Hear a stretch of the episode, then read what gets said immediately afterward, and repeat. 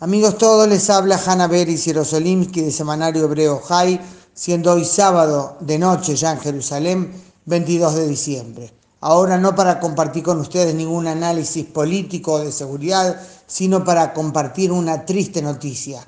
Falleció en Jerusalén a la edad de 94 años el último sobreviviente del levantamiento del gueto de Varsovia, Simcha Rotem, más conocido como Kajik se fue sin duda un héroe. Kaji, que comandó el rescate de los combatientes mientras el gueto ardía, falleció en Jerusalén. Tenía 19 años cuando participó en la rebelión contra los nazis en el gueto.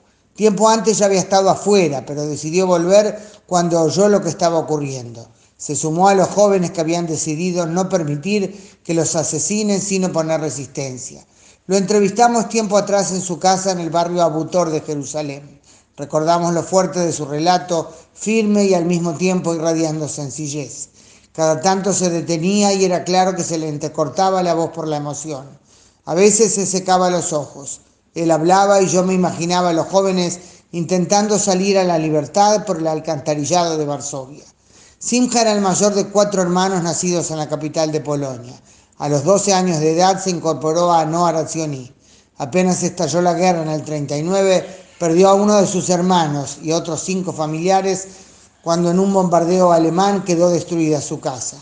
Él mismo resultó herido. Cuando los judíos de Varsovia recibieron la orden de pasarse al gueto, los padres de Simha lo mandaron a una aldea cercana, a Radom, con la esperanza de que allí logre salvarse, confiando en parte en su aspecto similar al de los arios.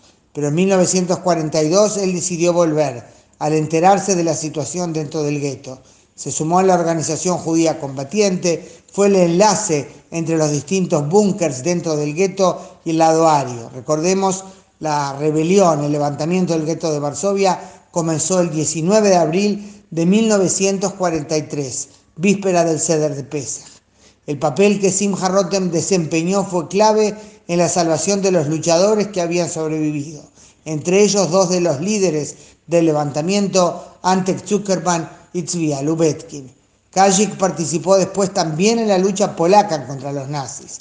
En 1946 llegó a Israel, fue recluido por un tiempo por los británicos en el campo de detención de Atlit y luego se sumó a la Haganah y participó en la guerra de independencia de Israel.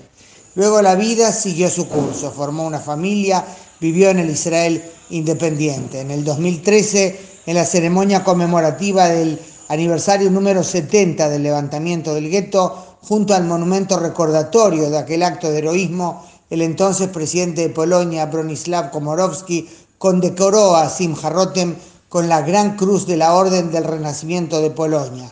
A pocos metros de allí habían salido de debajo de la tierra los combatientes del gueto.